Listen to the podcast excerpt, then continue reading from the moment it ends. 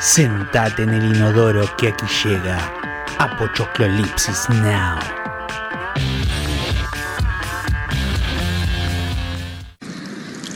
Ahora miremos en adelante. Además, boludo, na- nadie tiene la posta de, de las cosas, na- nadie la tiene tan clara. Sí, es verdad. Igual, qué sé yo, igual yo la tengo más clara que vos, pero, o sea, eso no es el hecho. El hecho es que, que- que sepamos hasta dónde van los límites de nuestra vida. Por más que uno sea un poco más pillo o el otro no. o- Pero, pero Sí. ¿qué, qué querés decir vos? ¿Por qué decís que la tenés más clara que yo? Por ahí me entendés mal. Yo te digo que es de- de- depende del punto donde lo mires, de la perspectiva. Uno tiene diferentes maneras de, de ver las cosas. Vos por ahí lo ves de, otra, de otro lado y yo es como que lo veo un poco más, ¿viste? De otro lado. Para mí me, me parece que estás diciendo cualquier chamullo. Ahora. ¿Te parece? En definitiva, no sé, loco. ¿Por qué estamos acá? Lo más importante es tener un buen guion. Los cineastas no son alquimistas.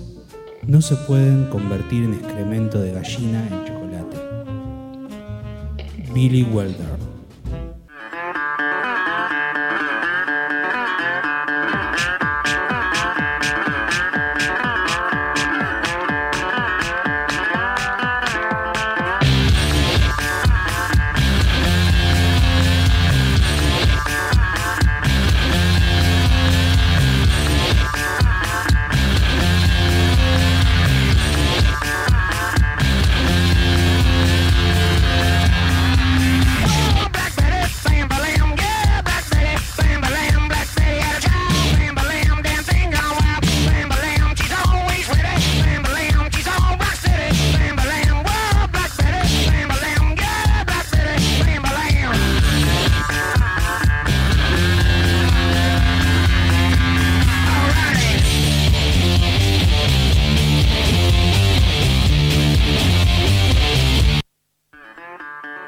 Apochoclolipsis Now con la conducción de Santiago Suárez y Augusto Mónaco, dos conductores con más onda que los de MDQ, pero que no son hermanos.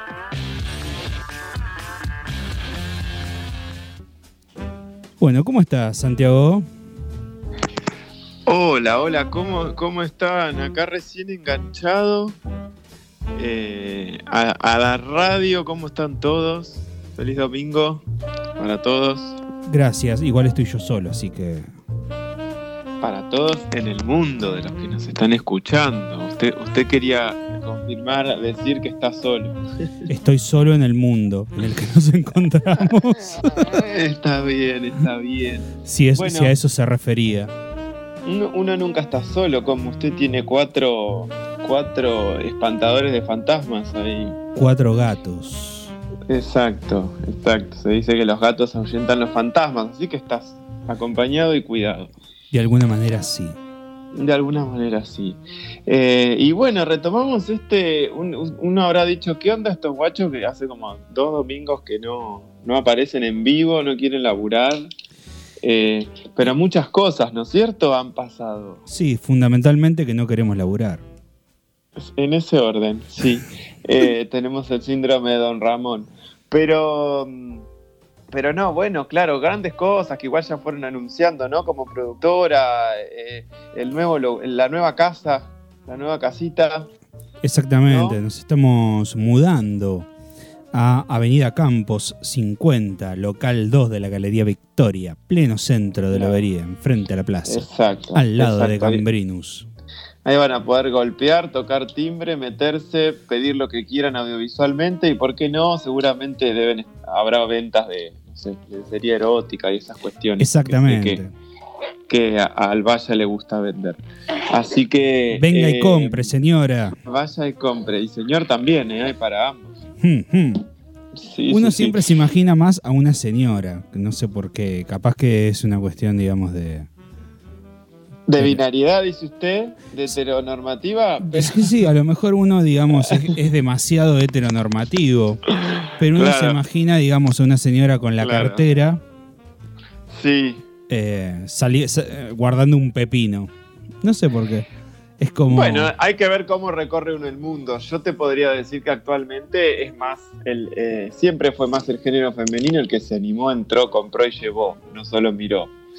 Eh, así que bueno, eso tiene que ver con miradas, pero ¿qué tendrá que ver esto con nuestro programa, no? Cosas que uno, que uno va relacionando. Mucho, mucho, porque. Sobre todo con hoy que no vamos a hablar de nada, no, no nos vamos a meter en estas polémicas que siempre nos metemos. Mucho porque probablemente nos cancelen el programa para hacer un, Claro. una promoción, un showroom eh, radiofónico de, de lencería y artículos eróticos para el hogar. Les- claro, le estamos dando el pie, pues si quieren ofrecer algo o, o sortearlo, el programa de, de Majo ya sortea demasiadas cosas, así que si nosotros le podemos sortear Podemos sortear. instrumento así. Sí. Claro. Y aprovecho, yo estoy intentando Sí. convencer a mi padre también para que ponga su emprendimiento, él hace bondiolas. Sí, Y nada, venía a probar la bondiola de Rubén, yo siempre bueno, claro. pensé sí. que podía Mira, ser un buen... Si me permitís, le voy a hablar directamente a Rubén. Sí, Eh, hola, Rubén, eh, escúcheme una cuestión. No, no las probamos, pero sé que tiene una gran bondiola y que le ofrecemos que usted, eh, le hacemos la propaganda si quiere en un programa. Puede ser dedicado al cine porno sí, o dedicado a el cine. los embutidos. Claro, claro. Y si no, algo más, más glamoroso, el cine y la comida que tenemos programado. Así que eh, elija usted, Rubén. Si quiere los dos, mejor. Pero, pero bueno, no se venda, ¿eh? No se deje convencer por sin anestesia que ya demasiadas cosas sortea, ¿eh? Y le va re bien. La Majo Y- Silva en cualquier momento nos rifa a nosotros. Sí, ¿no? Qué, Sí. qué espectacularidad ese programa. No sé si lo están escuchando, si no, sépanlo. Los jueves a la noche con DJ en vivo. Una cosa fantástica. Exactamente. sorteos, algo, algo espectacular. Nosotros venimos hablando mucho y no hemos hecho nada, pero ya en breve se van a venir esos sorteos, partiendo por unas buenas bondiolas a eh, algo más, más puro del, del- del cine. Y bueno, y en definitiva, el programa de hoy lo arrancamos con eh, unas palabras que leyó acá muy bien Augusto. Y yo como les tengo que confesar que estaba justo en, la, en Bavia y no sé si hubo audio, Sí. audio anterior. Eh, hubo un audio que salió muy, muy, muy bajito, que fue eh, Ok. uno que- anterior, digamos. ¿Uno que- ya repetido? Claro, de cuento chino que no se escuchó como la vez anterior, así que hubo una especie de bache ahí. Porque no Bueno, llegué a tirar el audio nuevo. Ok, no hay problema, no hay problema, pero era la idea, entonces no vamos a hablar de ese audio porque ya lo, lo mencionamos Justo- en su momento. Justo habíamos elegido un hermoso audio de la película Sí. eh, Tráeme, No lo digas. Tráeme ese pan dulce de Norma Leandro. Ah, ok, sí, ese sí se podía mencionar. Sí, sí, sí. Eh, pero no, no llegó, se secó. Sí, sí, se- muchas pasas, muchas Se pasas. secó. Correcto. Y bueno, y hablando de eso, para que no se seque esta situación, eh, alguien que está seco, pobre ya de los años, murió en el 2002, es Billy Wilder, que Sí. son las palabras que vos mencionaste, ¿no? Exactamente. Eh, nosotros invitamos cada vez más, ya no sé por qué número de programa estamos, pero quienes nos escuchan o quienes están iniciando, es un programa que nosotros hablamos mucho, pero invitamos también a la opinión en vivo, ¿no? Y a lo que quieran decir. Eh, y, que, ¿Y por dónde se pueden contactar? Se pueden contactar con nosotros a nuestro WhatsApp, el WhatsApp de la radio, ya sea a- si están escuchando a través de la app, pueden hacer clic en el icono de WhatsApp y instantáneamente los dirige a nuestro número de WhatsApp para que nos puedan escribir lo que quieran. En este caso, el WhatsApp está en manos de nuestro operador estrella que está locucionando en eh, San Manuel, así que lamentablemente si lo mandan ahí no nos vamos a enterar. Claro, Eh, exactamente. ah, bueno, entonces no. Entonces esa vía no vamos. A ver, me estaba dando Hoy no. cuenta. Hoy no. Claro, Pero nos pueden escribir no. mensajes privados a nuestro Instagram. De hecho, eh, pueden hacerlo. justamente eh, nuestro operador estrella Sergio Ramón Omar Ale Sí, ajá. eh, comenta nuestra historia y dice por fin van a laburar. Claro, el- lo mismo decimos, ¿no? Ah, Sí. eh, pero... No, sería el caso de él. Claro, claro, envidioso. Pero eh, aprovechamos a decir que hoy lanzamos una, una, encuesta para que sea un poco más interactiva el bloque 2, ¿no? Que tiene que ver con que vamos a hablar para lo que vamos a ver que consideramos lo que son el top un top de series de los últimos 20 años, ¿no? Yo tuve algunas respuestas privadas porque lo hice también por medio privado, pero después veremos si hubo algo por el Instagram. Pero repetimos entonces que se pueden ingresar al Instagram de 4KL Productora, ¿no es cierto? Exactamente. En la, historia ahí está la pregunta y si no, manden inbox nomás. Por, por Facebook también estamos atentos, ¿eh? Sí, sí. Así que vamos a ir haciendo. Aprovecho entonces a mandar un saludo al querido eh, Pablo March, que está eh, ahí en, Capital, pero no en Capital, no, perdón, en provincia, un, oyente, un gran amigo, que es, opinó, opinó sobre las series, una la pegó, otra no. Después veremos cuál es. Eh, y demás. Y coincidió con vos, mira, no conmigo. Así que podrían sentarse ustedes a charlar. porque bueno, Anda por ahí, te digo, cerca de tu cumpleaños él también. Así que un saludo para Pablito. Eh, pero antes tenemos un bloque 1 que tiene como una especie de evolución, ¿no? Eh, y perdón, me voy a recalcular algo. No sé si usted está de acuerdo con lo que usted leyó. Por esto lo leyó, si lo quiere volver a releer para ver si está de acuerdo. Estoy completa, lo releemos, pero estoy completamente de acuerdo. Dice, lo más importante es tener un buen guion. Los cineastas no son alquimistas. No se puede convertir los excrementos de gallina en chocolate. Billy Wilder. Bien. Coincido con... Vos también estás de acuerdo entonces. Sí, eh, ojo, igual eh, hay... Me parece, digamos, que en algunos casos la experiencia, digamos, fotográfica es tan buena que a veces uno pienso por ahí, eh, o, la construcción de los personajes, o el ritmo narrativo, es muy bueno, pero en realidad un buen guion es va sobre seguro. vas a lo seguro. Puede ser. Eh, Yo no estoy tan de acuerdo con esas palabras igual, porque vamos a respetarlo. Billy está muerto. Eh, Billy tuvo que atravesar. él era en realidad, es Billy Wilder era polaco, aunque nació en España. Eh, y él empezó a tener fama en Hollywood mucho después de que se tuvo que exiliar porque él escribía para los alemanes. Y muy bien, y lo agarró Adolfito mm. eh, y tuvo que rajar. Eh, entonces se rajó a Estados Unidos con su ya carrera de buen escritor y ahí empezó a hacer escrituras de cosas que hemos visto un montón, pero que por ahí no sabemos, y ha creado grandes cosas también que quien es más cinéfilo le gusta el cine clásico ha, ha podido ver, como por ejemplo Sunset Boulevard, eh, que es una gran película de los años 50 que marcó un montón de cosas, eh, y también dirigió pelis con actores muy de la época, como Jack Lemmon, ¿no? Kirk Douglas, gente que él metió, al, los catapultó con grandes películas. Y bueno, sí, si hay que tenía bueno él era escritura, ¿no? Guiones de hierro impresionante. Ahora, se metió con la alquimia que nada que ver, y ahí es cuando la empezamos a cagar, porque la alquimia justamente no hace nada de esto, no, convierte nada en nada. Eh, pero bueno, y te podría decir que actualmente hay muchos excremento de gallina que te lo venden con mucho chocolate, ¿eh? lo quería decir, digamos. Eh, que, por ejemplo, muchas series, ¿no? como, no lo voy a decir, pero bueno, una serie española sobre, un asalto, vista la casa de, la moneda y toda la cuestión. Eh, y ahí pues, me parece que no estoy tan de acuerdo.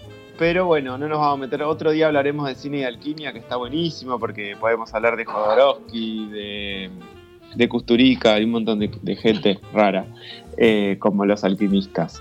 Así que bueno, Billy lo pueden encontrar más que o en una videoteca, en una cineteca, o como estaba antes el programa de Canal 7, ¿se acuerdan? Que función privada, eh, que solían pasar pelis de, Billy Wilder.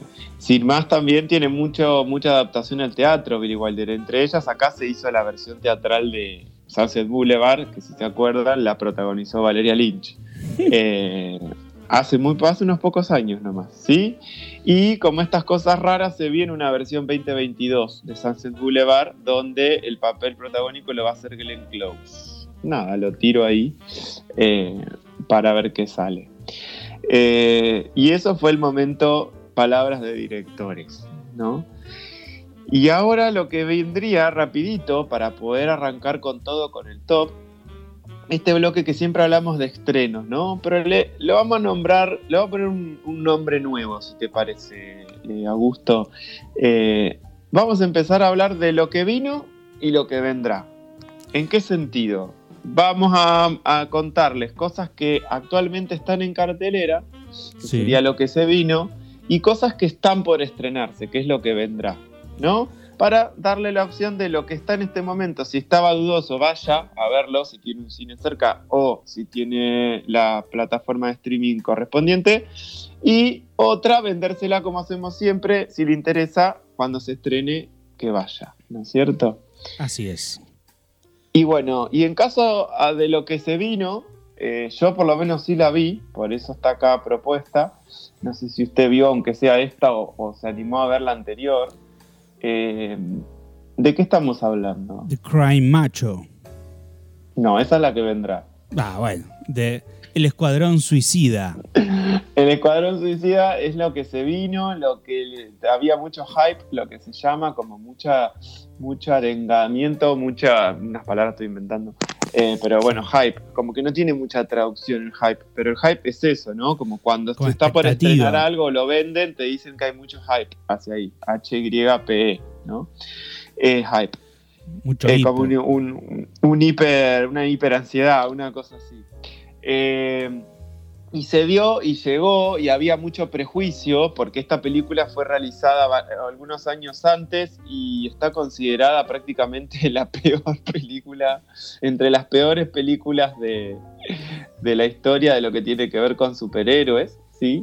Cuando era una historia que estaba muy interesante porque se mete con los villanos, no con los superhéroes. ¿no? Sí, pero ojo, porque en realidad son villanos menores. Sí, salvo una. Eh, el resto son muy del cómic, ¿no? O que se han estado en distintas eh, historias de otros, de otros superhéroes, ¿no? Eh, y, estamos hablando de que nomás cuatro años después, o sea, cuatro, entre cuatro y cinco años después hace que se hizo la anterior, con un elenco que tenía, que apostaba porque era un elenco muy hollywoodense, pero fue una cosa, la verdad que sí, o sea, justamente... Con el Joker más odiado. ¿Cómo? Con el Joker más odiado de la historia, el de Leto. El de Jared Leto, pobre, que no lo hizo para mí tan mal, pero porque era, estaba mucho más caricaturizado, ¿no? Pero levantó a alguien que eh, entre los que siguen y les gusta el cómic eh, y la cuestión creen que Margot Robbie ha sido de las mejores Harley Quinn que ha habido porque hasta se basó en un cómic, eh, en un, un animado eh, que hace la misma voz y todo, y lo hace a la perfección. Es una persona que está border completamente, que por momentos te hace creer que está bien y después la caga con algo.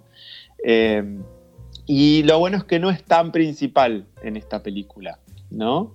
Eh, y lo interesante es que acá sí se tomaron directamente, dijeron, acá no hay filtros, vamos a lo que vamos, riámonos de lo que se pueda y jodámonos y tiran unos chistes zarpadísimos, ¿no?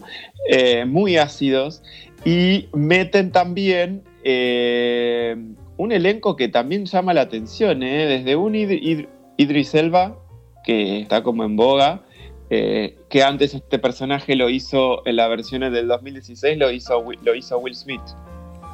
y que para ello fue como como que fue uno de los que destrozó la película, probablemente, eh, Will Smith, no Jared Leto, justamente, ¿sí? Pero bueno, lo agarraron a James Gunn, le dijeron, toma, haz lo que quieras, este, tenés permitido, y James Gunn hizo lo que quiso y salió muy bien, para mi gusto, ¿sí? Eh, personajes que hasta resultan, son malos, eh, pero resultan tiernos, la historia es prácticamente la misma eh, el mismo objetivo, ¿no? La reunión de una cantidad de villanos que están en una prisión de máxima seguridad, que tienen que resolver algo muy importante que se está por tomar eh, posesión y que si lo agarran se pudre todo, eh, y mandan a los villanos más complicados que están presos, ¿sí? Estamos hablando de un James Gunn que, por ejemplo, por las dudas, dirigió Guardianes de la Galaxia, ¿no? Y la escribió también, que para mí es una de las mejores pelis que hay de, superhéroes y de ciencia ficción, ¿no? y también se mandó, bueno, el Amanecer de los Muertos, un montón de cosas. Estaba muy acostumbrado a hacer cosas de terror también este muchacho. Y bueno, le pintó el humor negro y salió esto que les, yo por lo menos se los recomiendo que lo miren. Eh, tenés un personaje para mí maravilloso. El tiburón. Eh, el tiburón es, de los tiernos, que decías como de los tiernos, porque es como el Odor, ¿viste? De Game of Thrones. Sí.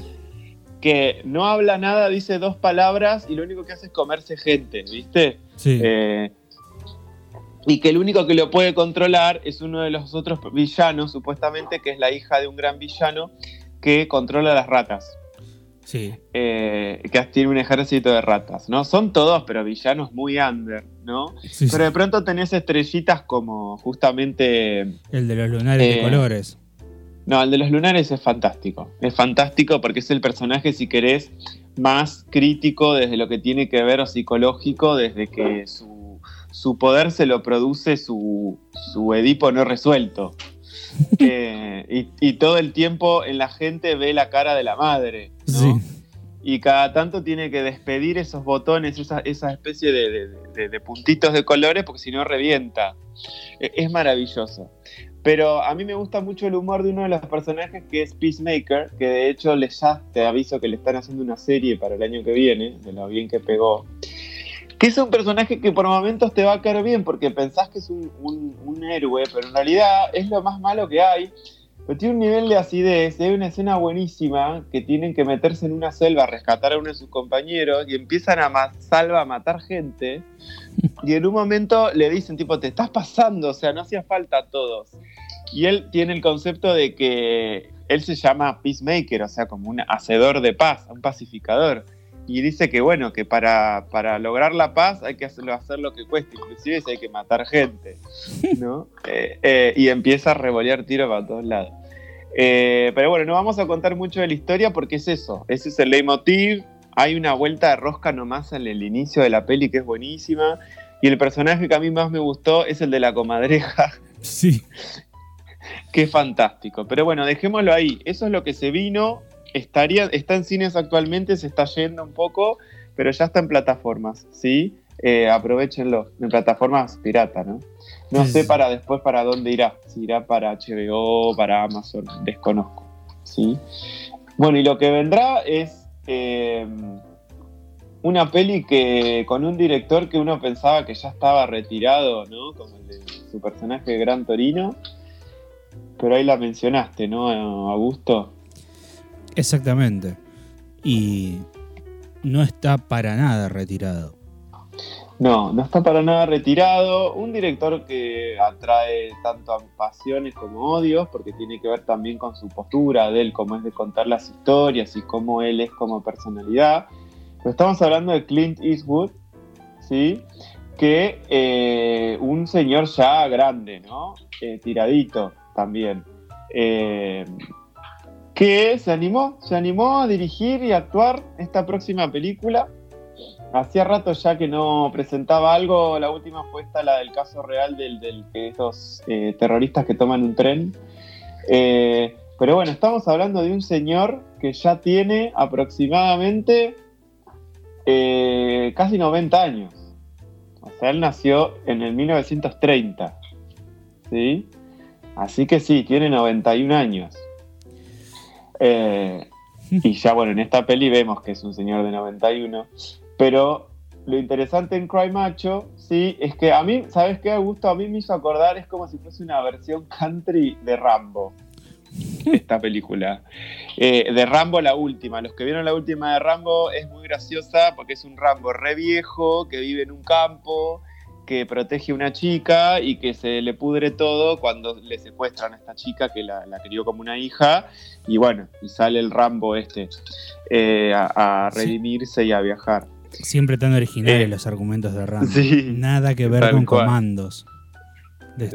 bueno, pero todo está bien. Nada que ver. Y, y lo que pueden ver en, en este caso en el tráiler, si lo vieron, está simpático. Igual son esos trailers muy como que ya con la música y todo, te piensas, pensás que vas a llorar. Eh, pero está catalogada como un western la película. ¿sí? Lo cual habría que verla y ver si realmente tiene los elementos del western, que algún día nos podemos poner de acuerdo y charlarlos acá en Apocalipsis, porque el género western tiene un montón de puntos que tendría como una receta, ¿no? Cuando hablamos de género, el género es como una receta, que tendría que respetar tales cosas para estar dentro de ese género. Exactamente. Y bueno, acá supongo que es así y, como ven, en realidad la historia es una, una un ex estrella de, rodeo, ¿sí? Y que se dedica a criar caballos, que está retiradito, que medio que no se banca esa situación medio de jubilación, y eh, toma un trabajo, acepta un trabajo que es eh, ir a buscar un pibe y sacarlo de su casa que la está pasando mal, ¿sí? De, una familia en un entorno complicado. Y ahí se propone una road movie donde el pibe viaja con este señor, ¿sí?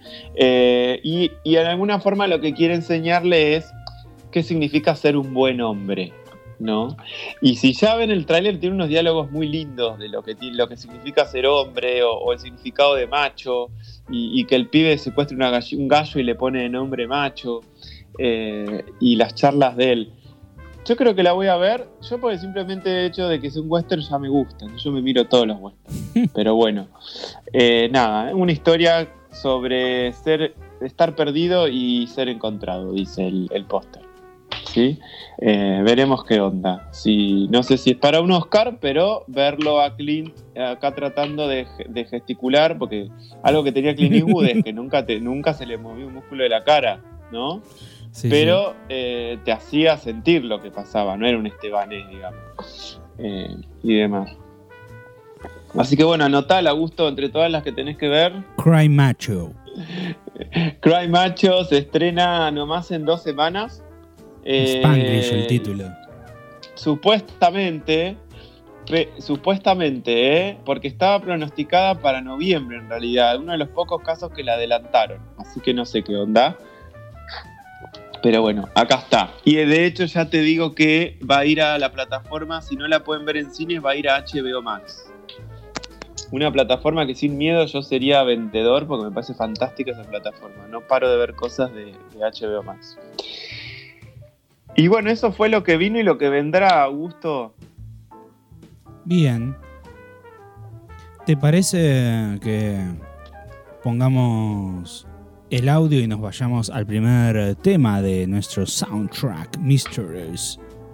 Exacto, a ver si adivinan qué soundtrack es, vayan contestando y también sigan contestando la encuesta. ¿eh? ¿Cuál para ustedes es la mejor serie de los últimos 20 años? Lo buscan en Instagram, está en el estado, lo buscan en Facebook también, nos contestan y vamos recopilando datos. Mientras tanto, los dejamos entonces con esta primera canción de este soundtrack misterioso.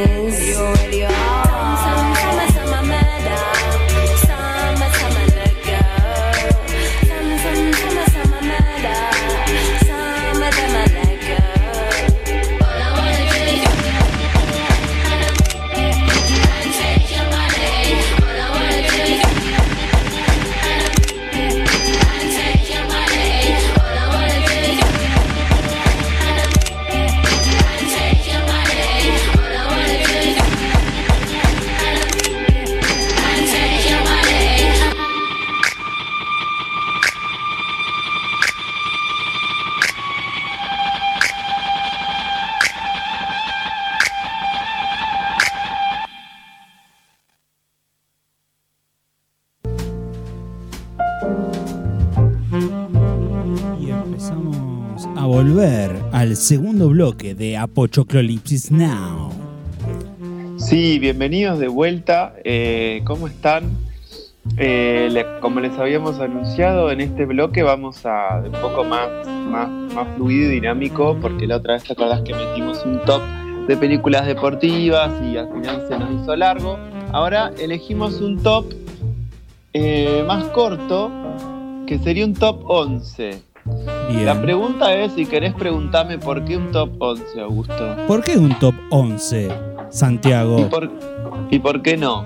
¿No? Porque uno siempre pone como el top 10, el top 3, ¿no? El- El, el 11, punto. Podríamos sí, hacer el, el top 724 también, también, también una jornada de una semana o más nombrando, nombrando. pero... Eh, A lo Tato Bores. 11, Claro, así veloz. Eh, un top que en realidad inclusive son series que eh, no, acá no nos, no nos guiamos ni en IMDB ni en ninguna revista, es la que se nos cantó a nosotros dos. Exactamente. Eh, Augusto dijo la mitad, yo dije la otra mitad, Hay- va a haber menciones especiales porque siempre alguna se queda afuera y te da lástima. Hmm. Sí. Eh, y eh, bueno, algunas opiniones tenemos. Sí, sí. Yo tengo eh, al que dije a Pablito, lo voy a mencionar después cuando toque el momento, porque coincidió en una, ¿sí? Pero tenemos a alguien que nos está opinando y que no la está pegando o no está comprendiendo la consigna que es de los últimos 20 años, ¿no?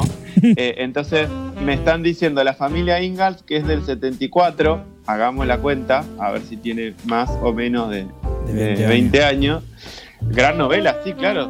La niñera me pusieron tampoco. Debo decir que por ahí uno no se da cuenta del paso del tiempo, pero la niñera tiene más de 20 años.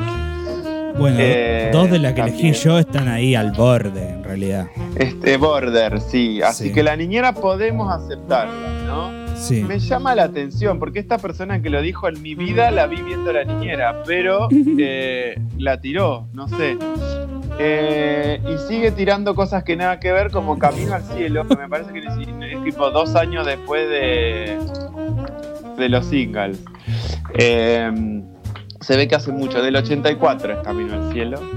Eh, así que tam- más o menos, más o menos no. ¿sí? Pero bueno, arrancamos con todo. ¿Qué te parece? Sigan escribiendo igual, ¿eh? que estamos acá con las redes en las manos, a ver si quieren contestar. Exactamente, Eh, como dos pescadores con las redes en eh, las manos. Exacto. Y bueno, en el top 11, si querés, te la menciono yo porque vamos a confesar que esta eh, es parte de mi lista. ¿sí? Vamos, vamos a hacer Eh, una y una, ¿te va? Sí, de una, claro que sí, claro que sí.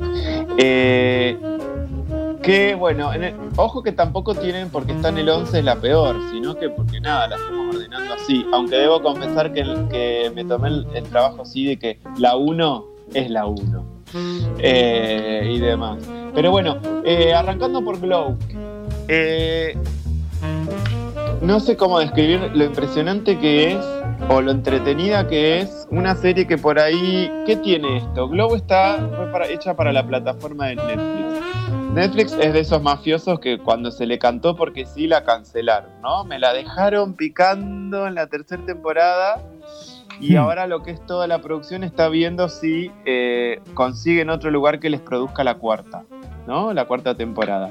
Pero por el momento pueden acceder a, a Glow. Glow es una palabra que, bueno, si uno la traduce en inglés es como brillo, pero en realidad no es eso, sino eh, Glow es, el- el- es una sigla, ¿sí? Que en inglés es The Gorgeous Ladies of Wrestling, como las grandiosas mujeres de la lucha. Y esto sucedió realmente. En los años 80 hubo un programa de tele en los Estados Unidos al estilo eh, Titanes en el Ring, ¿sí? Sí. De Catch, pero solo de mujeres. ¿Sí?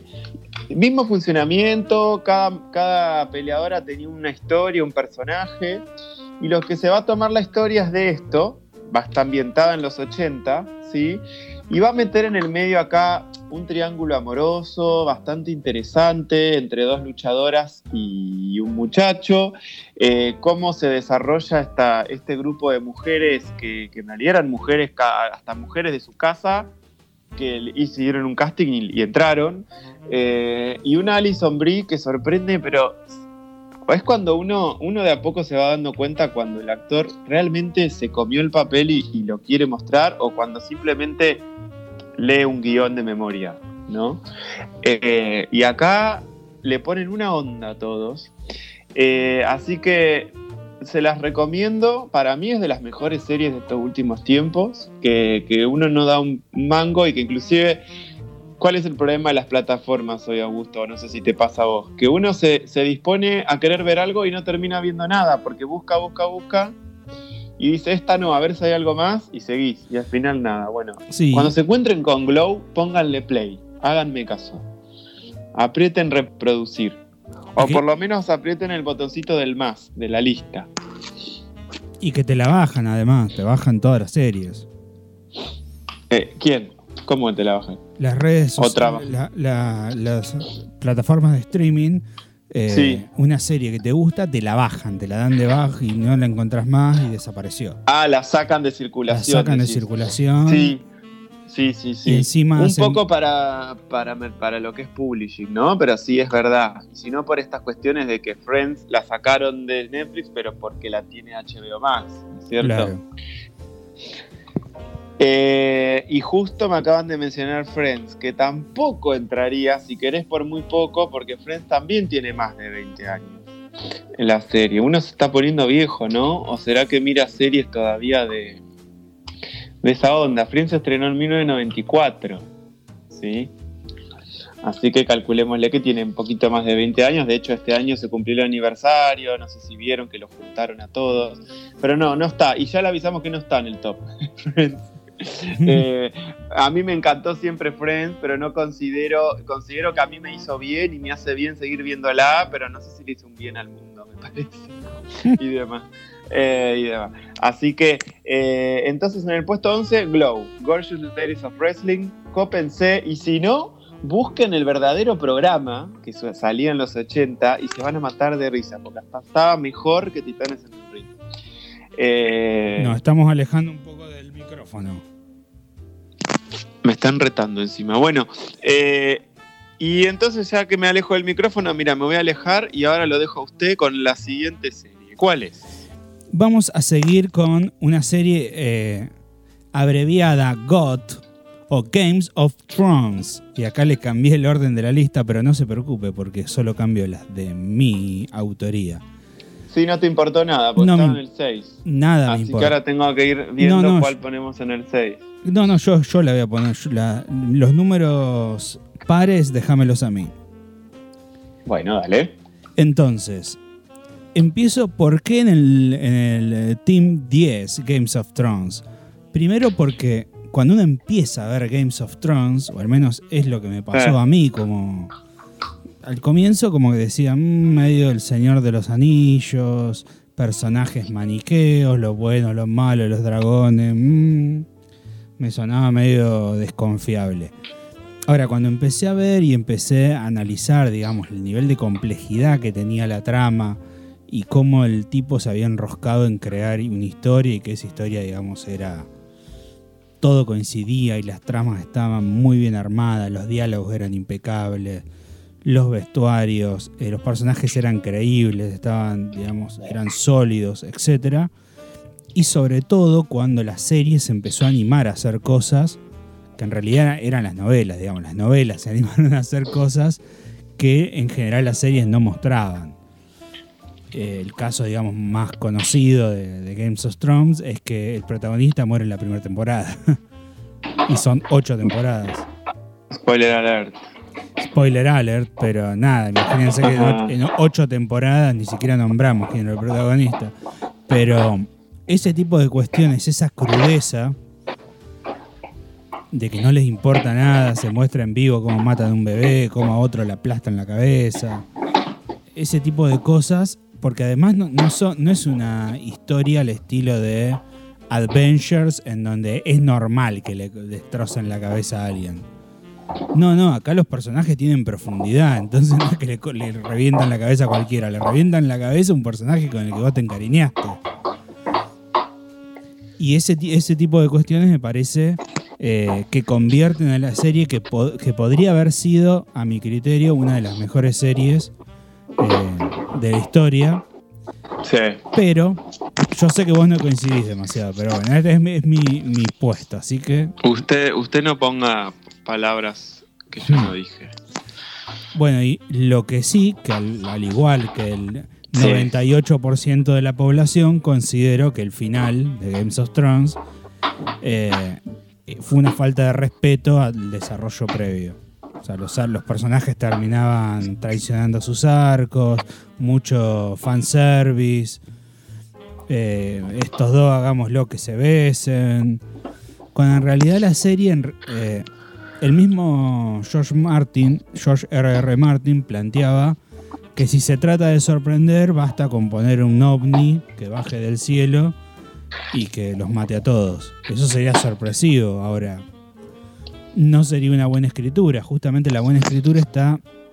eh, lo difícil de escribir un buen guion es que en el guion todas las pistas tienen que estar sembradas a lo largo de la historia y el espectador no tiene que verlas. Bien, yo menciono que eh, de estas que, si bien es la segunda que mencionamos, es la primera en la que inclusive tiene el condimento que, eh, como vos ya más o menos los eh, dejaste entender, es una adaptación de, de una obra literaria, ¿no? Sí, sí. Eh, entonces, ahí siempre empiezan para mí los problemas, porque lo primero que hace alguien es comparar.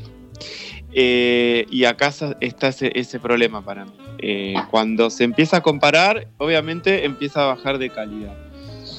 Yo, eh, a mí me gustó mucho, inclusive soy de los que apoya el cierre, el final. El la top. 0,2% de la población. Eh, Sí, y, pero yo soy así, ¿qué va a ser? Pero así es como después te voy a meter el dedo en la llaga con la otra serie que pusiste y que el querido Pablo March acá también acertó. Pero, Hmm. eh, pero sí, sí, yo- en, en mi ranking no entraría, pero eh, fue un gran disfrute eh, a verla. Y fue de las últimas series, por no decir la última, ¿no? En la que generaba esta situación de uno que le gustaba, sabía que salía tal día, que era los domingos, y se juntaba la gente los domingos a verla en vivo ese capítulo, ¿no? Entre todo para saber que al lunes ya tenías todos los spoilers necesarios para, y, y te la, y te la cagaban, pero en sentido, esto que ya no se hace más, porque hoy en día las plataformas te largan la temporada entera, ¿no es cierto? Decís, la graban o la capturan, la, la- la producen y listo. Y, Sí. y la largan un día y la consumiste en dos días. Y acá es de las últimas que Tiraban uno episodio esperaba episodio por episodio. Claro, exactamente. ¿sí? Eh, no voy a negar nada de lo que dijiste ni lo voy a afirmar tampoco, porque todo lo que dijiste me parece súper cierto. Lo que pasa es que también eh, es la mirada que uno le pone, ¿no? Por eso está bueno las que cada uno propuso. Eh, para mí una serie no es solamente el guion, ¿no? O, la historia o, el arco de personajes. Hay como una cuestión grande ahí eh, que se suman. Y Game of Thrones, la verdad que lo que sí hizo es reunir mucha gente en el mundo, ¿no? Y, y me parece que sí, no obstante, en ese caso se merece estar como en las mejores series de los 20 años, que inclusive de las más recordadas van a ser, ¿no? Sí, Por lo sí. menos. A mí me pasa que yo sé que Glow, entre que muy poca la gente la miró, no va a ser muy recordada. Pero eh, eh, God sí. ¿No es cierto? Y demás. Sí, sí. Eh, Recordemos que ah, sí, eh, acá el señor Suárez es del team eh, DF y yo soy del team guion. Una, Puede una, ser, una- una sí. batalla campal tendríamos que hacer con nuestros respectivos ejércitos por Westeros. A ver quién gana, quién le gana a quién. Y no sé. Necesitamos que la gente comente, comente ahora, queremos agitarla. Comente ahora. ¿Qué son? ¿Team Guión. imagen o team escritura? A ver, a ver, a ver. Ahora, ahora, sin embargo, vuelvo a repetir, Glow lo que menos tiene es como una foto destacable, pero es de las mejores series que para mí va a haber hasta ahora. Y Game of Thrones se la rejugó con eso y hizo de los peores capítulos iluminados que ha habido en la historia de la serie, del capítulo que todos conocemos, que uno le aumentaba el brillo y no, podía entender lo bajo, La larga lo oscuro noche. que se veía. Sí, justamente, la larga noche, que fue la- largo el capítulo también, porque era Un capítulo de una una hora y veinte. Sí, achinabas los ojos para ver si se veía algo y agradecías que estaba la bruja con el fuego para iluminar un poco más, porque la recagó. De hecho, nos, nos pusimos a investigar la secta de foto, a ver Sí. qué onda, y el mismo DF no, no quería dar el brazo a torcer y decía, es un problema de streaming, ¿no, papi? El streaming no come luz. Eh, así que bueno, eh, vamos por ahí. A continuación, entonces, si siguiéramos un orden como el que establecía, nos metemos con la mención especial, si querés. Eh, que en mi caso es, eh, o bonus track, vamos a llamarle, que es la serie Wits. Bien. Eh, Wits es una serie para mí fantástica que inclusive insisto lo mismo. Quien no la vio, ble, pero el que la vio no se la olvida nunca más. Y de hecho yo la arranqué de vuelta hace unas semanas. Porque era como que se me despertó la necesidad de volver a verla, porque en un momento hasta me acordaba de capítulos fantásticos que tuvo y dije, no, la tengo que ver de vuelta. Y la empecé a ver de vuelta, ¿sí? Eh, Wits, después me di cuenta que se ve que me gusta mucho esa directora. La dirigió Genji Kogan, ¿sí? Eh, es una peli que toma la premi es una serie que toma la premisa de una peli que si no me olvido se llamaba algo así como El Jardín de las Alegrías, algo así, que es una madre de familia que queda viuda y encuentra una vuelta de rosca a mantenerse vendiendo marihuana. Y se vuelve una dealer cada vez más poderosa, ¿no?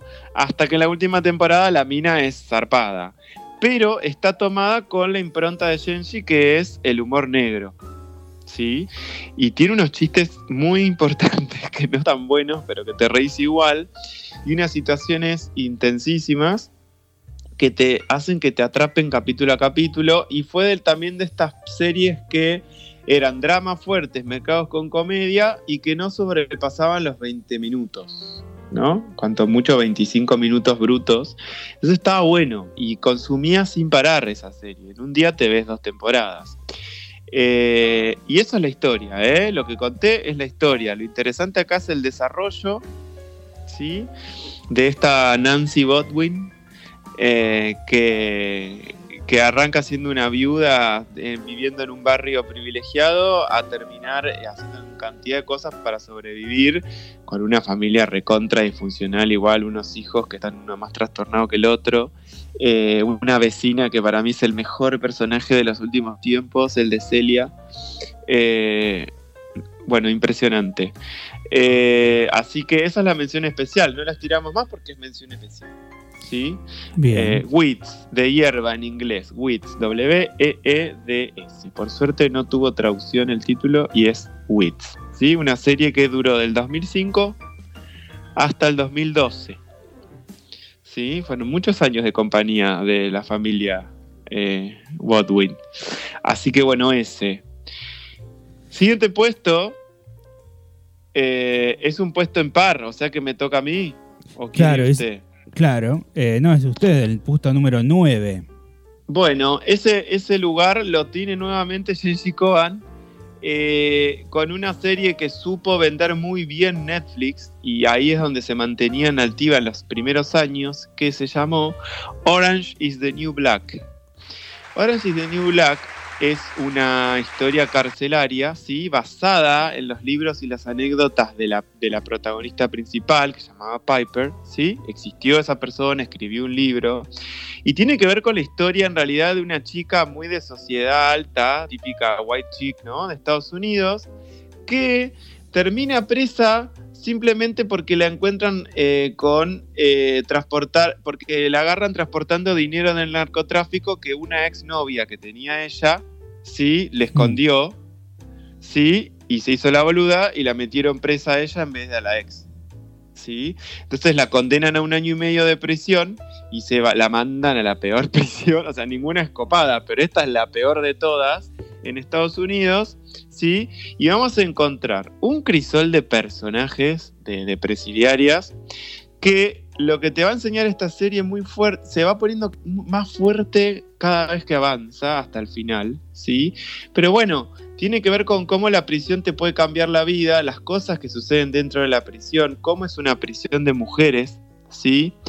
Y el título hace referencia, Orange is the New Black, así como Naranja es el nuevo negro, sería la traducción.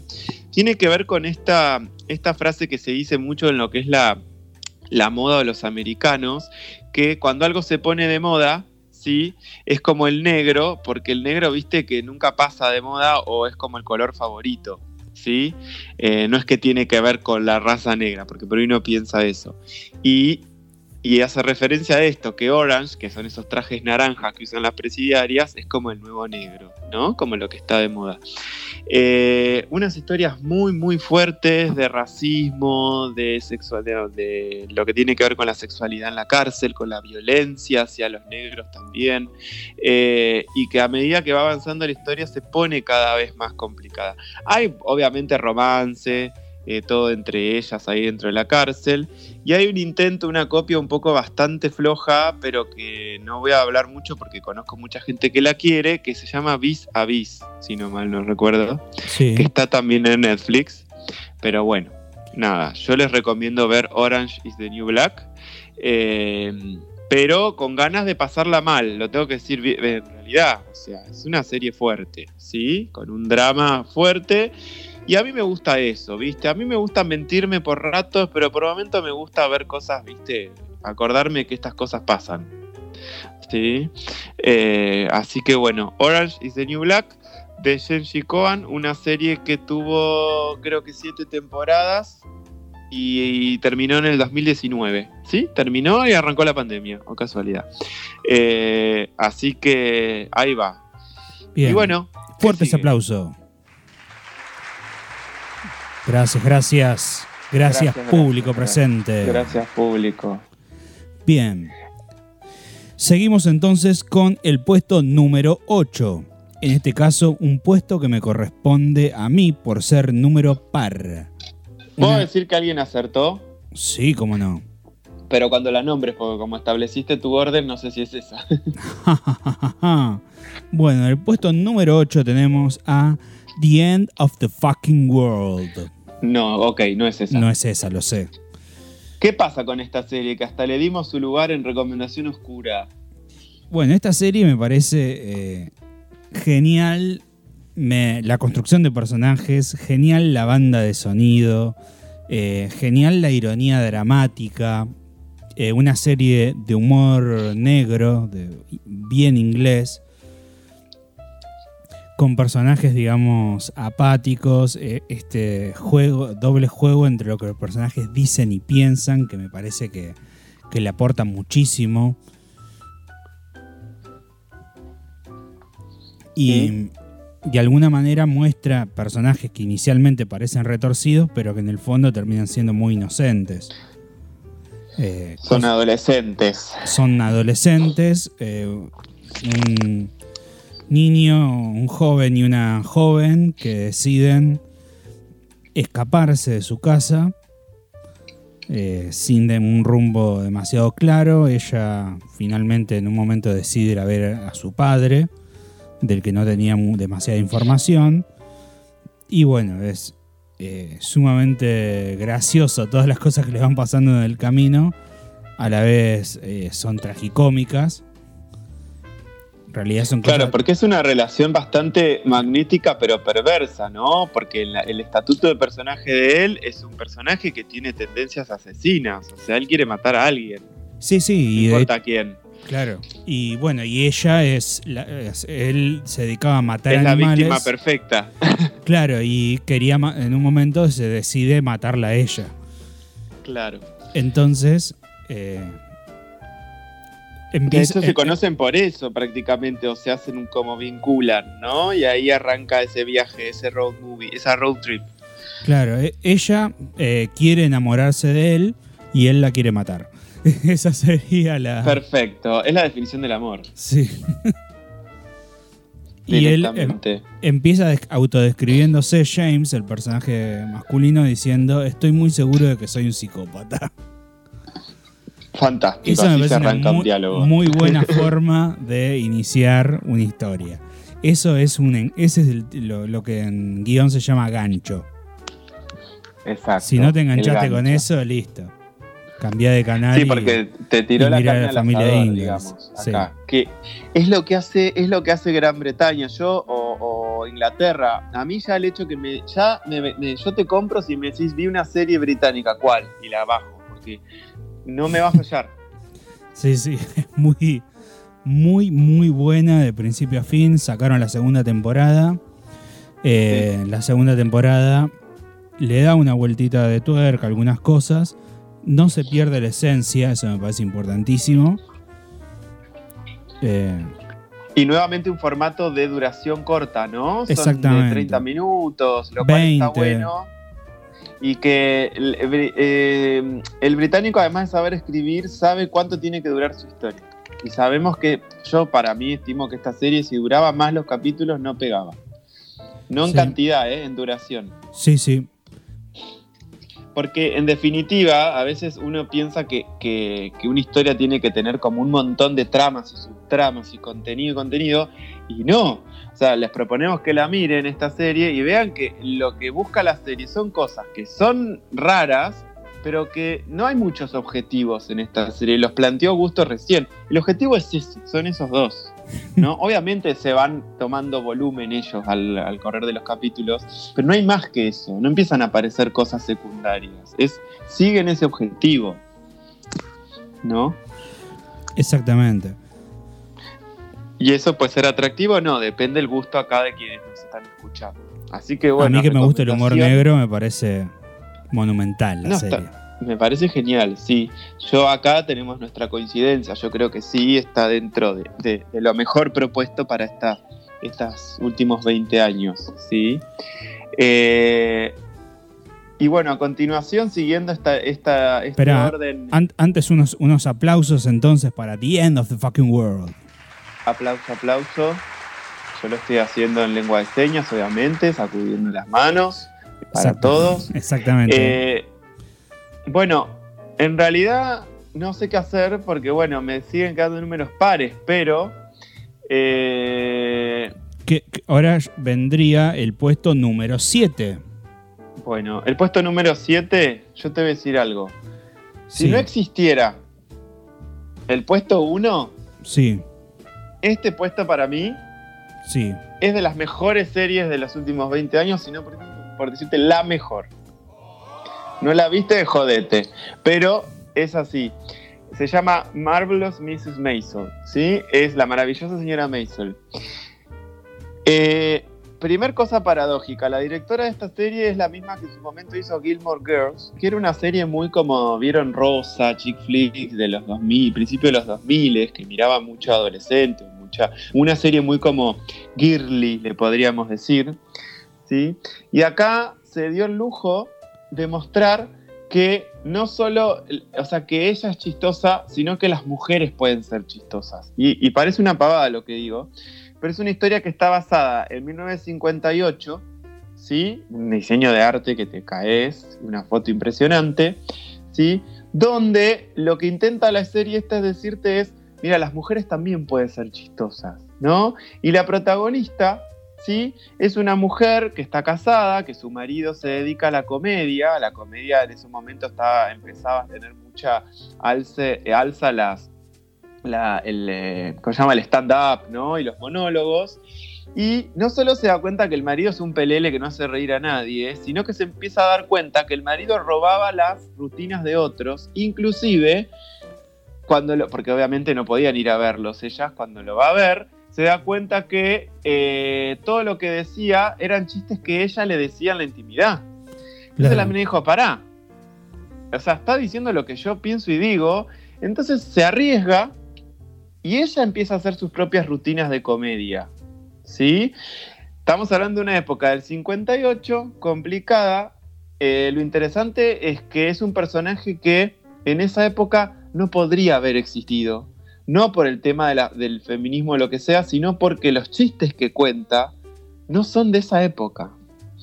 Eh, y tiene un desarrollo esta chica y el resto que no se puede creer, ¿sí? Eh, es, de otro, es de otro mundo esta serie y no por nada creo que es de Amazon, que Amazon la está pegando de una forma impresionante. Eh, así que les dejo ahí esa punta, no les cuento más nada. Yo recomiendo ver los primeros tres capítulos y vean cómo se hace una historia súper gigante con eh, la idea de mostrar de esto, que las mujeres pueden ser graciosas ¿no? Y que, a- y que eh, se tienen que ya en ese momento empezar a, a independizar, vamos a decir, ¿no? Eh, de lo que son y de lo que piensan. Así que Bien. Marvelous Mrs. Maisel para ustedes. Como dijo Santiago Suárez, entonces nos quedamos con esta frase de hay que cagarnos de risa de las mujeres. Y eh, nos vamos entonces a el siguiente tema de el soundtrack misterioso.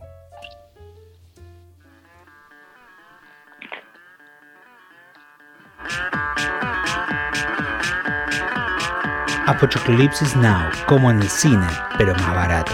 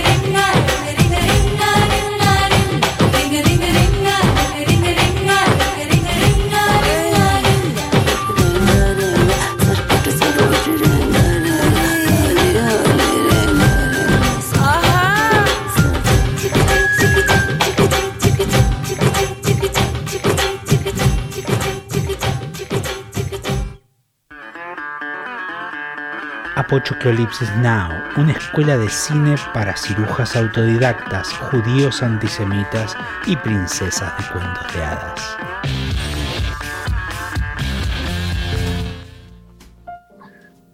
Chiqui, chiqui, chic, chiqui, chic, chiqui, chic. No se quedó así, ¿no? Los que están escuchando con esa canción. Quedaron un poquito chiquichenqui. Yo, yo la tengo en mi, en mi lista de canciones y a veces quedo todo el día así cantándola. Eh, bueno, no sé si van sacando qué peli es. Es una peli re contra mil conocida, pero a veces uno no le presta tanta atención al soundtrack, ¿no? De obstante, esta peli igual el soundtrack no es lo más importante, pero marcó, marcó tendencia. Hablando de marcar tendencia, lo voy a dejar a usted con el siguiente puesto, sin antes mencionar que cualquier cosa que el señor Augusto Mónaco diga que yo dije es pura proyección de ese servidor. Bien. Eh, comentario, digamos, muy poco, de muy poco hacerte cargo de tus palabras. Sí. eh, doctor Suárez. No, contesté eh, políticamente correcto. Eh, una más y contesto como si estuviese en el programa de Real, por ejemplo. Ah, bien, bien. ¿Y bueno, qué ento- sigue entonces? sigue entonces el puesto número 6.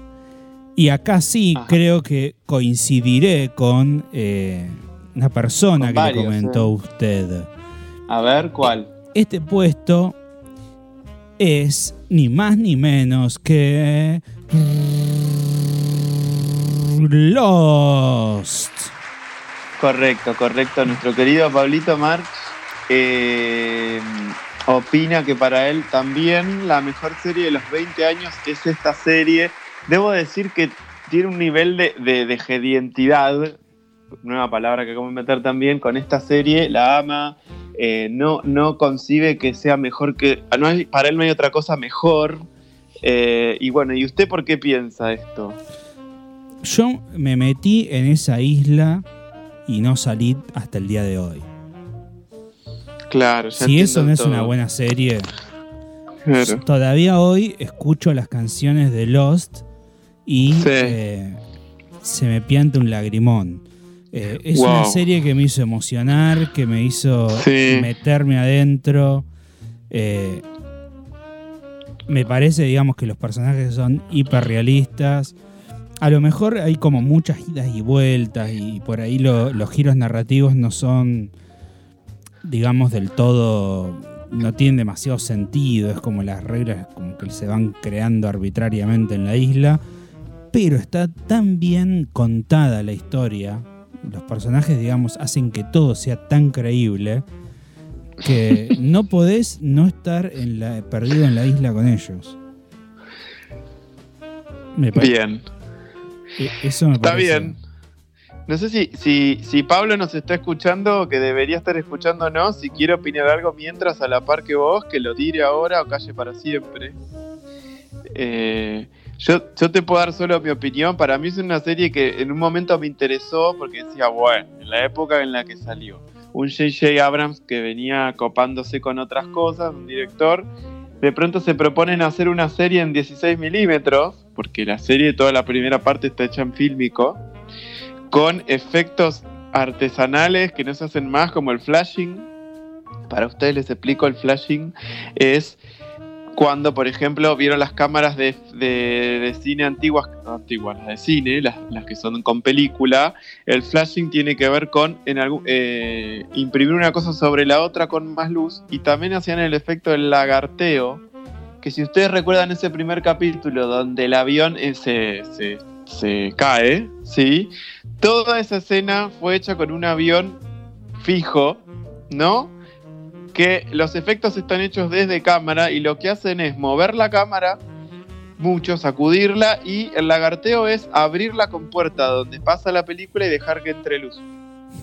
Vuelvanla a ver y van a ver que tiene todo ese efecto. Yo dije, ah, bueno, le ponen onda, ¿no? Después, qué sé yo, uno arranca, entra en esto que uno llama la suspensión de la creencia, ¿no? Que tiene que haber esto de entrar en un código, suspender un poco los valores que hay para que te la creas y entender que, bueno, que en algún momento te van a explicar ese maldito humo negro que es, después no saben con qué meterse, meten osos polares, después giran una rosca y cambia el tiempo. O sea, ya donde giró la rosca dije, les mando un besito, esto ya puede estar terminando. Usted me entenderá y quien la vio me entenderá, ¿no? Sí, te alejaste ahí del micrófono. Me desconectó el, el, el microfonito, ahí volví. Pero bueno, eh, lo que vos decís entonces en resumen es que eh, para vos hay mucha propuesta en eso, ¿no? En, en, eh, construcción de personaje. Sí, y mm, ya te digo, la- y la historia, yo Sí, me meto en la geografía, me meto en la iniciativa Darla, la compro, la compro. sí. Está- Dharma, darla. Dharma, sí. Estoy, o sea, me metí tanto en la historia sí, por la construcción de personajes, cómo está narrada, o sea, el ritmo narrativo me parece buenísimo. A nivel argumental, ya te digo, por ahí en algunas cuestiones eh, es como en muy... muchas. Sí, es bastante. Es una novela, digamos, eh, de, fic- de ficción, es de- un relato fantástico. Hay que entenderlo Claro. como un relato fantástico con las reglas de un relato fantástico. Eh, Yo, yo creo que lo que hizo fue jugar y exponer al máximo cosas que recurría a que quienes conocían de lo que se estaba mencionando, eh, algo te podía tirar una pista, ¿no? ¿Por qué? Porque el Dharma, en definitiva, esta empresa, el Dharma, en lo que tiene que ver sobre todo en la religión budista o la Mm. religión dármica, es con eso. El Dharma es una ley o religiosa, una conducta piadosa. Que por algo después en, la- en el desenlace de esta serie aparece esta especie de dios, eh, que no me acuerdo el nombre, eh, Jacob. que era como que era como ah Jacob claro que era como malo. Y después esta idea de, nombrar a los personajes como filósofos no y que de alguna forma se comportaran como el pensamiento de ese filósofo. Eh, nadie va a olvidar el capítulo de la mano de Charlie poniendo Not Penny's Boat Sí. eh, en el vidrio eh, y estas cuestiones. Eh, no obstante, yo, yo lo voy a decir aunque no me crean, yo en la temporada 2 ya predije el final. Era inevitable que no fuera eso. Eh, y después estuve de acuerdo, fui otra vez ese 0,2% que estuvo de acuerdo con el final. Yo también. Ah, mira, coincidimos. Sí, sí, ahí sí coincidimos. Pero bueno, Pablo Mar se comió los mocos y no, no nos está contestando. Pero él es un, él es un darmático de Lost. Él podría generar su propia serie y la mira todo el tiempo y la vuelve a ver. Así que bueno. eh, Sí, yo sufrí mucho cuando la sacaron de Netflix, para serte honesto. yo nunca me enteré que estuvo en Netflix. Pues no es algo que miraría de vuelta, digamos. Bueno, bueno, bueno. pero, pero no, no, siendo con sinceridad. más o sea, yo, todo lo que mencionaste yo lo disfruté Más un montón. tu Pero no las elijo. Nicolás Respeto quiero que tengas con esta serie. Justo, justo, justo Nicolás Respeto. Justo. Eh, y bueno, y eso es Lost. Vamos a acelerar motores para no quedar, pasarnos de tiempo. Eh, entonces, Lost es la opción que estaba. Voy a decir solamente, mira, la, la- el bonus track, el segundo y último bonus track, salvo que usted tenga uno, voy a decir tres palabras para la vida, el amor y el corazón, que son Rick y Morty. Nada. Bien. Si, si ustedes no vieron Rick y Morty, eh, es como que no te guste respirar. O sea, a ese punto. Eh, no voy a decir más nada, chicos. Eh, tómense el trabajo de ver Rick y Morty. Es una serie con tanta perfección. Estamos hablando de una serie animada que partió de un corto. La historia simplemente es un, científico, un viejo, que es, tiene todas las cosas malas que puede tener una persona. O sea, perverso, misógino, borracho, drogadicto, todo, todo, todos los males. Y, pero es la persona que sabe más de todo en el mundo. O sea, él tiene todo el saber. Y vive en el, en el garage de su, de su hija y tiene que compartir la casa con su cuñado y sus nietos. Y su nieto más chico, que es un, ansioso de mierda, es un- todo lo contrario, un, un personaje muy desesperante, lo ayuda, lo asiste, ¿sí? Y viajan por distintas dimensiones, mundos, planetas, ¿sí? A resolver distintos casos. Pero lo que tiene es que habla mucho de filosofía, eh, mucho de crítica social tiene, un lenguaje bastante soez eh, y, y bastante explícito la serie, ¿sí? Pero no dejan de sorprenderse con cada capítulo, con cada frase. Hay un momento espectacular que este Morty, que es el nieto, se sienta. Hay un capítulo que la hermana empieza a viajar por varias dimensiones y vuelve toda cansada y preguntándose cosas. Y él agarra y le dice, ¿sabes qué? Tipo, la vida es esto, es lo que hay, es lo que ves. Sentate a ver televisión y cállate. O sea, es como una gran frase, ¿no? Es como, sentate a ver tele, lo que hay es lo que ves, es lo que está pasando. ¿sí?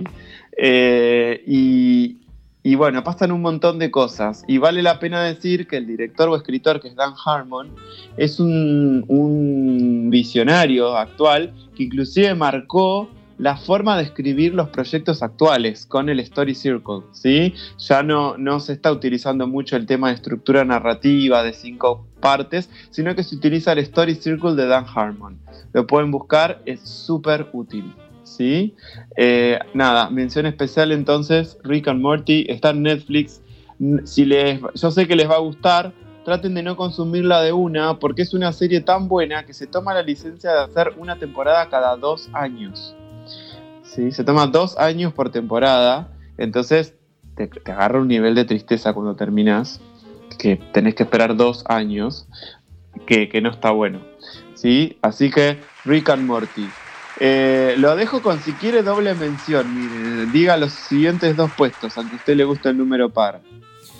Bien, entonces vamos a continuar con dos series del nuevo cine argentino dos series que me, me, enloquecieron, que son Ocupas y Tumberos. Ocupas Una también, de las dos eh, fue mencionada por un oyente, insisto, en su vida la vio, pero no sé por qué la mencionó y, y la pegó. Así que felicitaciones, acertó. Sí, un, un, digamos, muy subjetivo el ranking, muy personal y por lo tanto no, no sé si significa algo acertar en este ranking, pero por lo menos eh, sí eh, coincidimos con los gustos. No, es que no la vio esta persona. O sea, no le gusta, no le gusta este tipo de series. Ah, no voy a decir quién es. Bueno. Entonces, supongamos que le creemos. y bueno, a ver en este combo de los que. ¿Por de, qué? Bien. ¿Por qué? Empecemos por Ocupas. ¿Por qué Ocupas? Ocupas es una película que me fascina. Serie. Un poco, una serie, perdón. Eh, que me fascina en el sentido de que me generó algo parecido a lo que me generó Lost. O sea, logré meterme en esa historia, en el grupo de amigos. Los personajes están muy bien construidos y los diálogos son por los primeros diálogos que yo recuerdo en mi vida eh, de una serie de televisión que les creo.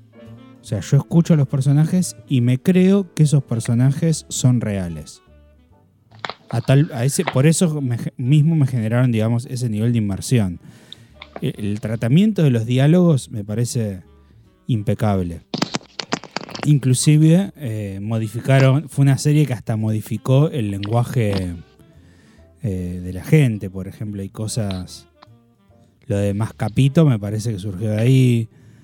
Sí. ¿Quién es el más capito? Eh, después también hay escenas que, bueno, ya nosotros nos habíamos referido a la escena del doque, de un nivel de, de economía y a la vez de violencia simbólica terrible. Eh, Hitchcock decía esto de, que vos mencionabas, de la bomba abajo del sillón. Y la ironía dramática en, de esta escena es terrible porque en realidad nosotros empatizamos con Ricardo, pero sabemos que Ricardo está en las garras del negro Pablo. Entonces, eh, Ricardo en un momento, digamos, eh, cree, digamos, estar relativamente a salvo, en algún momento se relaja en esa situación a pesar de que los otros no le permiten que se relaje demasiado. Siempre le dan cierta tensión, pero nosotros sabemos que cualquier eh, calma al que lo, lleva, llevan ellos es mentira. O sea, es parte, digamos, de una psicopateada. Y, y nada, no, yo por lo menos empatizo con Ricardo, me pongo en el lugar de Ricardo y esa situación es terrible. Eh, bien, eso por un lado. Después, la forma en la que mm, se narra cómo se vivía en la crisis del 2001. Yo me acuerdo que, eh, digamos, esta, esta idea de marginalidad que tienen los personajes mm, coincidió, por ejemplo, cuando yo me fui a estudiar a Mar del Plata y realmente a una moneda había que exprimirla porque no, no había plata, hay un cobre dando vuelta. Y eso nos llevó, digamos, a casi una especie, a vivir casi en un realismo mágico que me parece que la serie eh, retrata a la perfección sin exagerarlo eh, ni minimizarlo. Ese es el motivo por el que banco tanto ocupas. Una serie más realista eh, de Bruno Estañaro. ¿Y, Y- o- ¿Y qué te pasa con la otra, con Tumbero? Y Porque es Tumbero. posterior, ¿no es cierto? Sí, eh, que es posterior. Tumberos es de Adrián Caetano, quien con Bruno Estañaro habían ya filmado Pixabay Rifazo. Y acá me parece que eh, a determinadas experiencias que también me parece, no sé si la cárcel es así porque nunca estuve en una cárcel, eh, pero de alguna manera me resultaba muy creíble lo que veía en la, en la historia.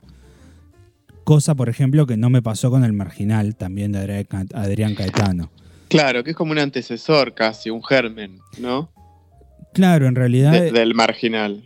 claro, sí, eh, eh, él hizo Ocupas y después, unos 15 años después, sacó el marginal. Y el marginal me parece, bueno, que la fotografía está muy bien pensada, o sea, es muy disfrutable como entretenimiento, pero, digamos, me parece Sí. menos, cre- menos creíble.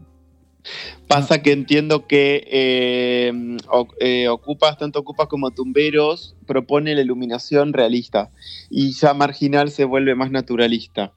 Eh, entonces puede chocar, ¿no? En otro momento hablaremos los criterios de, de iluminación para que uno vaya aprendiendo y darse cuenta qué es lo que se propone desde la luz. Pero bueno, Tumberos en ese eh, ya tuvo como más recepción también. Me acuerdo yo de, de mucha gente verla y que, y que tome eh, como, como se llama, dialectos o frases de personajes y el famoso tatuaje, ¿no? Que se querían hacer todos de los puntitos, De los cinco puntos. Sí, de los cinco puntos. Bueno, y lo que me pasaba, por ejemplo, es que en el marginal, por ejemplo, la escena de del personaje de El Sapo Quiroga eh, llevado en una especie de carrito me resulta inverosímil, digamos, en la cárcel. Capaz- Y no sé, ¿eh? Mm, Sí, no sé, a mí me, me resulta, digamos, como demasiado ridículo. Me parece que, no sé, cualquiera le mete un, un facazo y chao. Eh, mientras duerme, no, no me parece, digamos, que un personaje así pueda ten- acumular el nivel de, de poder que tenía. Eh, pero bueno, es una cuestión, digamos, lo mismo que decía mm, eh, Dante Mastropierro, el personaje que hace el negro Pablo, decía que el- el haber puesto a, eh, el enano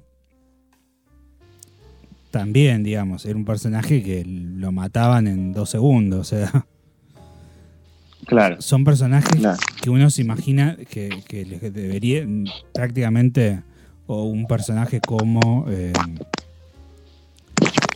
eh, Fiorella, por ejemplo, ese tipo de personajes me parece que, que tienen que ver con, son personajes ricos desde el punto de vista de la ficcionalización, del entretenimiento, pero poco creíbles en, una- en la historia. Ojo, Bueno, también, cerrando. Sí, no, perdón, que te interrumpí. también el personaje de Urdapilleta es medio raro en, en Tumberos. Sí. pero me, me suena más un- a un guiño histórico, digamos, a, a la, la generación del 70, que fue la generación de los desaparecidos. Claro, claro. Bueno, trayéndote acá entonces, eh, ahí y resumiendo, eh, Augusto recomienda dos ficciones nacionales que están dentro de los 20 años, que son Ocupas y Tumberos, siendo Ocupa que fue un gran- hicieron un gran hype en su momento, lo hicimos nosotros cuando lo, anunciamos, está disponible en Netflix, toda remasterizada con música nueva, así que la pueden disfrutar y ahí nos comentan qué onda.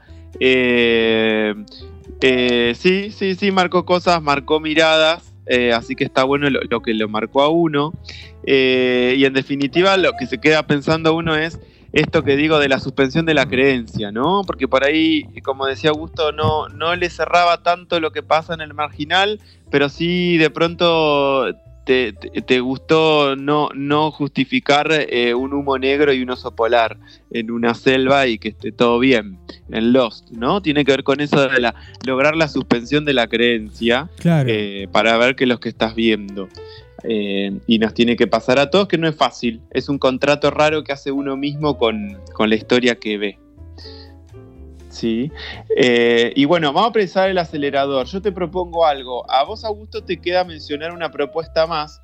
Una propuesta igual que tiene, es gigante para mí y que no se merece hablar cortito. Se la podemos poner como parte de eh, del próximo programa, ¿sí? En el bloque 2, cuando hablemos, que va a tener seguro que ver con esto, ¿sí? No la vamos a mencionar. eh, y, y yo, si querés, digo rápido, en dos minutos, la- los otros dos puestos, ¿sí? Eh, que no merecen tampoco desarrollarlo tanto. ¿Qué te parece? Bien.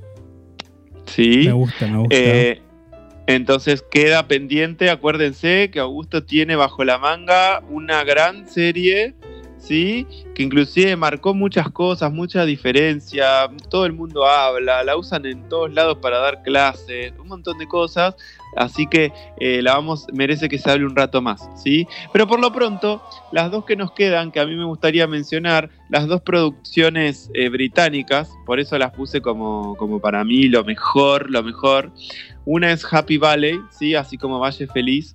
Estoy contento porque pensé que se había cancelado y de pronto vuelven, eh, van a cerrar el personaje con una tercera temporada de varios años después. Una protagonista británica que sorprendió un montón, se llama Sarah Lancashire, una señora ya, señora grande, pero eh, que, eh, que la serie es muy para hacer algo, como les digo, como decíamos con The, End of the Fucking World, ¿no? Como que toman un punto y va- van con eso y se la juegan a muerte y no meten como cantidades de subtramas. Happy Valley es simplemente un pueblo muy chiquito con una oficial de policía, de sargento, de ahí del pueblo, y se le va a dar vuelta a todo por dos cosas. Porque llega una persona a denunciar un crimen muy jodido, eh, por, a partir de una desaparición, y por el otro, ella tiene que negociar con una tragedia que sucedió en su familia, que la dejó haciéndose cargos de un nieto, eh, porque la hija, ¿sí? su hija se comete un suicidio, eh, y aparece el padre del nieto a reclamarlo, y el padre del nieto es uno de los tipos más desagradables que hay, inclusive con, con perfil asesino y demás, ¿no? Entonces es una serie muy como plana, de, no, no puede ser que suceda todo esto en un pueblo y sucede tomado desde la situación. No confundir, porque me tomé el trabajo de ver una serie que le estaban dando mucha manija en HBO Max, que la actúa Kate Winslet, que seguramente han visto propaganda por todos lados, que se llama Mayor of Easttown. Les puedo asegurar que es la misma historia, pero le dieron otra vuelta de rosca para que no parezca igual. Eh, yo les recomiendo esta versión británica. Sí, no digo mucho más, anótenlo, Happy Valley, como Valle Feliz, y, y no van a ser felices con esta serie por lo que pasa, sino por lo que está narrado acá con estas actuaciones. Bueno, y sin redoblante, sin nada, gusto, para mí el puesto uno, lo que no ha superado todavía para mí nada, es eh, otra serie británica con nada más que dos temporadas y seis capítulos por temporada que se llama Fleabag. ¿sí? Fleabag con una eh, directora, escritora y actriz de la misma serie que pueden encontrar en Netflix una serie que hizo antes que se llamaba Crushing. ¿Sí? Crashing, así C-R-A-S-H-I-N-G. Pero acá se mete con Fleabag, ¿sí? Que, ¿por qué para mí, Augusto, para mí esto no, no, yo no la puedo superar, esta serie, es algo impresionante. Ustedes quieren ver, como dice Augusto, algo bien escrito, miren Fleabag. Algo bien iluminado, miren Fleabag. Algo bien montado, Fleabag. Arte, todo, ¿sí? Eh, la historia va a plantear al principio como si fuese una comedia ácida, es una piba que no sabe qué hacer con su vida, que se acuesta con cada tipo porque la dejó el novio, ¿viste? Como que dicen, mmm, esto se viene medio cosa como muy girly. Y empiezan a aparecer una subtrama y un conflicto bastante pesado que empieza a justificar por qué ella se siente así, por qué acciona así, ¿no? Con algo que le pasó a una amiga de ella, para después pasar una segunda temporada donde no se toma ninguna licencia, va de frente, dice vamos a lo que vamos, y eh, empieza a tener una relación muy rara donde ella quiere estar, pero no puede, lucha contra eso, en definitiva te muestra que todos son seres humanos. ¿Por qué? Porque se enamora de un cura. ¿sí? El personaje del cura es impresionante, ¿sí? Y lo interesante de esta serie es que tiene una técnica donde ella, por momentos, se da vuelta, habla a cámara, te habla a vos, te dice lo que le pasa, cosas que a uno le pasa mismo, ¿sí? Y que tiene un desenlace fantástico, ¿sí? Donde es donde ella resuelve de alguna forma todo lo que le pasó estas dos temporadas, se va caminando, se da vuelta y te dice a cámara, ya está, no me sigas, ya está, está todo bien. La cámara se queda quieta y ella se va. Es impresionante eh, esta serie. ¿sí? Eh, se llama Fleabag, ¿sí? como bolsa de moscas. ¿sí? O de pulgas, no de moscas. Eh, y, y, disfrútenla. 12 capítulos. ¿Qué más querés? Ya está. ficción británica, cruda, directa, muy bien contada. Eh, con una comedia bastante ácida, pero con toques de drama muy bueno. ¿sí? Eh, una mala que es muy mala, pero como que te cae bien. Eh, y nada, eso, Augusto. Para mí esa es la mejor hasta ahora y nada la ha superado. Flipback. Bien. entonces, vean Flickback y comenten en nuestro Instagram qué les pareció. Exacto, la pueden ver entre hoy y mañana la miraron. Mira, pues son capítulos cortitos de 20 minutos, fantástico. Ah, tipo The End of eh, Fucking World. Sí, sí, pero tiene cosas de, eh, solamente digo esto, tiene cosas como de lugares comunes que te reís igual, o sea, en un momento ella, por relaciones que tiene muy tensa con la hermana, la invita a un retiro espiritual de silencio y tienen que no hablar durante tres días. Eh, y hay un momento en el que yo me descostillo de risa que lo parece una pavada, pero la pica una abeja, ¿entendés? En pleno, eh, en pleno sesión y no puede gritar. Eh, y toda esa actuación de ese momento es, es fantástica, es fantástica. Y el momento en que no da más y grita es el momento de la serie. Eh, así que repito, Fleabag, ¿sí? así como bolsa de pulgas y mírenla. Y bueno, obviamente nos pasamos un poquito, Augusto, si estás de acuerdo, escuchamos un tema más y ya tiramos el soundtrack eh, y demás. Y nos vamos. Bien, así que hacemos un, bloque de cierre, que va a ser el último. No se lo pierdan. Exacto.